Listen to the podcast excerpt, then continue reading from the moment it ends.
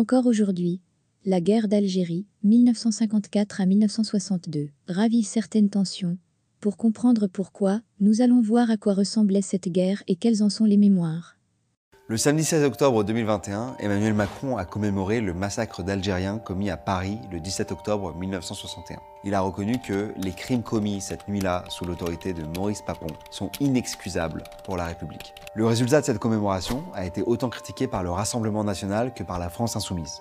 En voyant ça, on peut se demander pourquoi, encore aujourd'hui, les mémoires de la guerre d'Algérie restent aussi conflictuelles. Et pourquoi on va pas faire trop de blagues? Pour y répondre, on va devoir revenir sur les étapes d'une guerre qui a abouti à l'indépendance de l'Algérie et qui a bouleversé la France, ses institutions et sa place au niveau international. Allez, vous êtes prêts pour une nouvelle anti-sèche? Balance la sauce.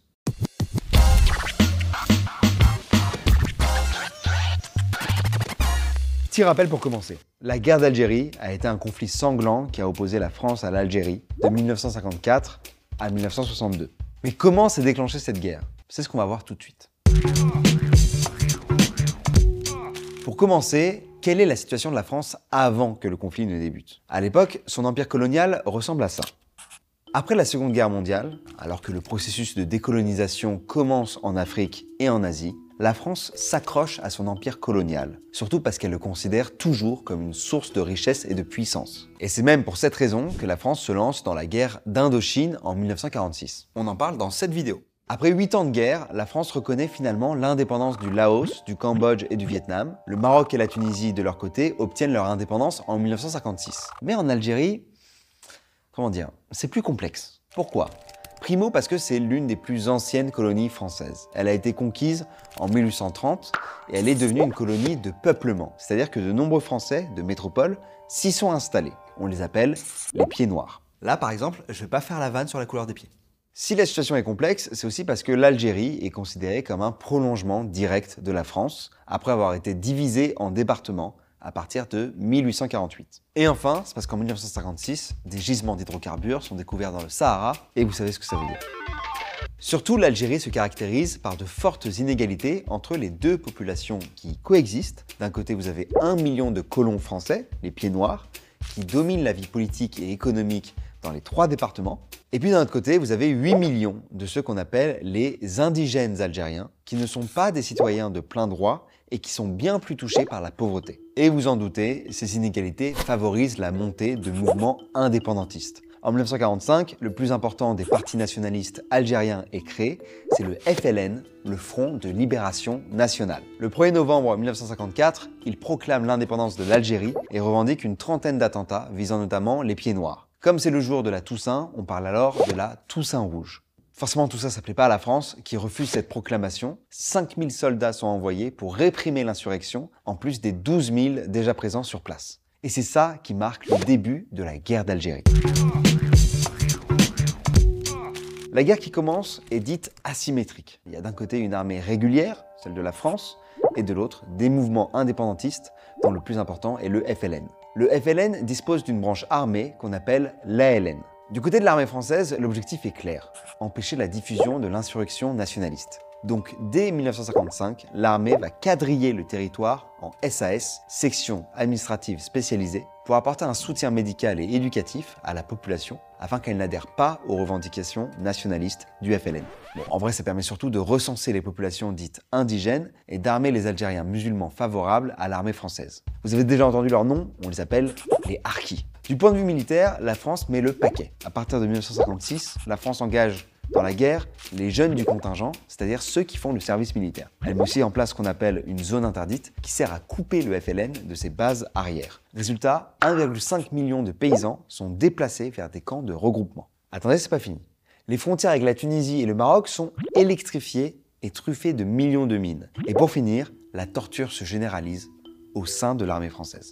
En face, la LN ne dispose évidemment pas des mêmes moyens que l'armée française, mais adapte du coup sa stratégie militaire. Le FLN mène ainsi une guérilla à base d'embuscades contre les soldats français et d'attentats contre les pieds noirs. À partir de 1958, les attentats du FLN touchent aussi la métropole. Le FLN mène aussi une lutte violente contre les autres partis nationalistes algériens, notamment le MNA de Messali Hadj, afin d'apparaître comme l'unique interlocuteur face au gouvernement français. La guerre d'Algérie est donc aussi une guerre entre Algériens. Mais attention, L'action du FLN ne se limite pas à la lutte armée, elle est aussi politique et diplomatique. En septembre 1958, le FLN fonde le GPRA, le gouvernement provisoire de la République algérienne. Avec ça, le FLN cherche la reconnaissance des autres pays pour s'affirmer en tant qu'État indépendant. Et ça marche. De plus en plus de pays reconnaissent le GPRA, ce qui accentue la pression sur la France. Mais c'est l'année 1958 qui marque une rupture majeure dans la guerre.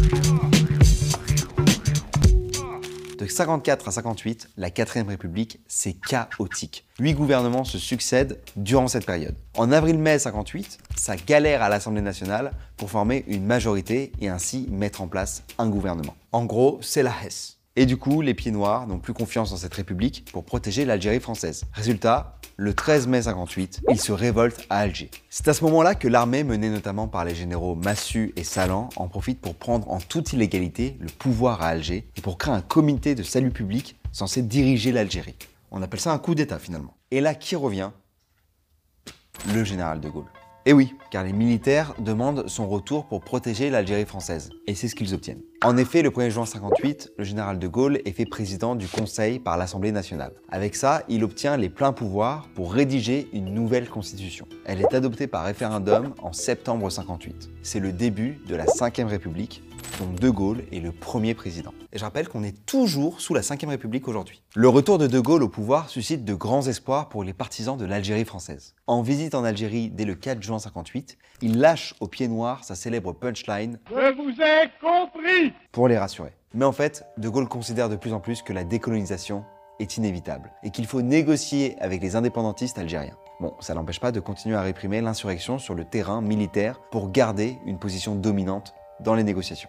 Surtout le 16 septembre 59, De Gaulle prend THE décision majeure, il reconnaît le droit à l'autodétermination du peuple algérien. En gros, c'est le peuple algérien qui va décider s'il veut rester français ou devenir indépendant. Je pense qu'il est un peu trop tôt pour faire un choix. D'accord. Mais mon choix est fait. Ah, donc vous avez choisi. Ce choix amène à la dernière phase de la guerre d'Algérie, la plus violente.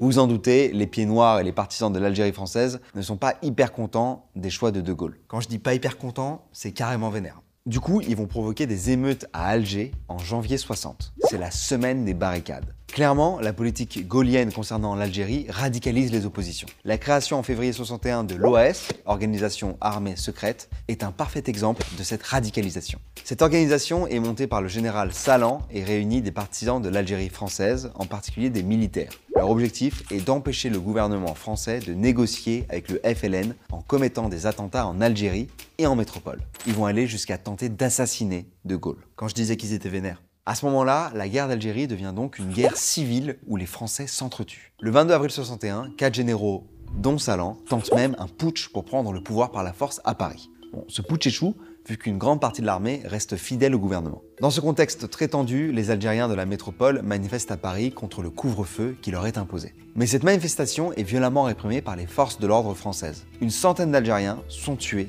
et certains d'entre eux sont même jetés dans la Seine c'est le massacre du 17 octobre 1961. L'opinion publique est de plus en plus lassée de cette guerre et appuie le gouvernement pour y mettre un terme. Et le 18 mars 1962, les accords d'Évian sont signés. Évian, c'est pour la ville d'Évian, hein.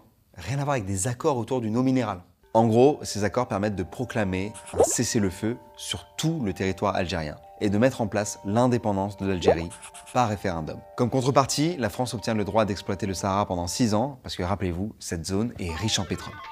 Malgré ça, les violences continuent. Le jour de la signature des accords d'Évian, 197 attentats sont commis en Algérie par l'OAS, tandis que les représailles du FLN contre les Harkis commencent.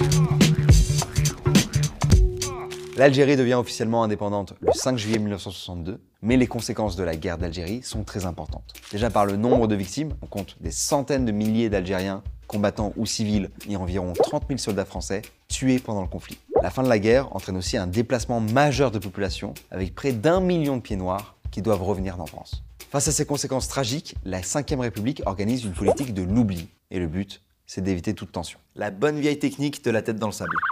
Faudra par exemple attendre 99 pour que la 5ème République reconnaisse qu'il s'agissait bien d'une guerre au sein des départements français et non plus d'une simple histoire d'opération de maintien de l'ordre. Aujourd'hui, la tendance est plutôt à l'apaisement mémoriel par la reconnaissance officielle des différentes mémoires. Malgré ça, ces mémoires restent encore douloureuses et parfois conflictuelles, comme je le disais en début de vidéo. Pourquoi? Bah Déjà parce que de nombreux pieds noirs et leurs descendants sont nostalgiques de l'Algérie. C'est ce qu'on appelle la nostalgérie.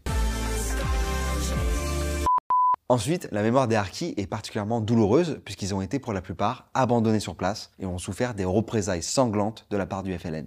Aux combattants abandonnés, à leurs familles qui ont subi les camps, la prison, le déni, je demande pardon. Nous n'oublierons pas. Et enfin, en Algérie aussi, la mémoire peut être source de conflits entre le FLN qui glorifie ses propres combattants en oubliant les autres groupes indépendantistes, comme le MNA. Pour finir, il faut aussi comprendre que la guerre d'Algérie a eu des conséquences sur la place de la France dans le monde.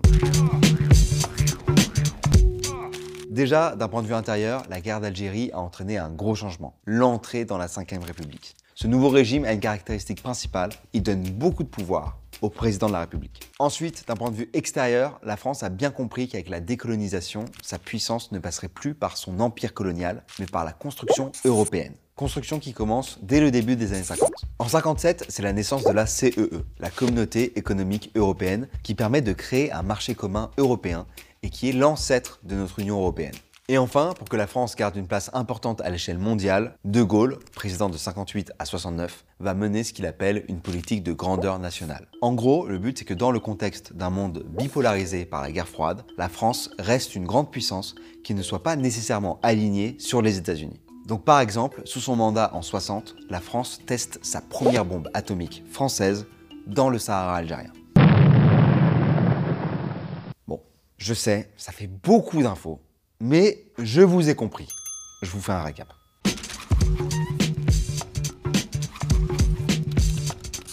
D'abord, nous avons tous les événements de novembre 1954 avec les attentats revendiqués par le FLN, la Toussaint Rouge, qui ont entraîné le refus d'accorder l'indépendance au département d'Algérie. Donc la France envoie des contingents et affronte le FLN en Algérie. Le conflit devient une guérilla. Suite à l'impuissance de la 4ème République, en mai 58, c'est la prise de pouvoir de l'armée à Alger, soutenue par les Pieds Noirs. Face à ça, il y a une pression de l'armée pour que le général de Gaulle soit rappelé au pouvoir. Donc, en juin 58, c'est l'arrivée au pouvoir de De Gaulle qui cherchera à apaiser le conflit en septembre 59 en proposant l'autodétermination des Algériens.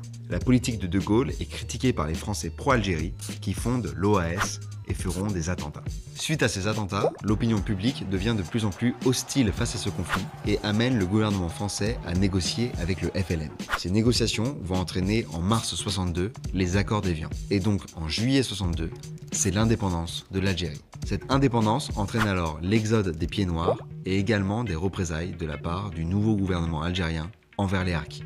Bon, avec tout ça, j'espère que vous avez compris pourquoi la guerre d'Algérie reste un sujet tendu encore aujourd'hui, 60 ans après. Il y a des blessures qui mettent du temps à cicatriser. Bon courage pour vos révisions, force et honneur pour le bac. À bientôt sur Antisèche. Tu passes le bac cette année? T'inquiète, l'Antisèche est là. Abonne-toi pour recevoir une nouvelle vidéo chaque semaine. Tu peux aussi checker celles qui sont déjà en ligne en cliquant sur la playlist. Tu vas la voir ce bac.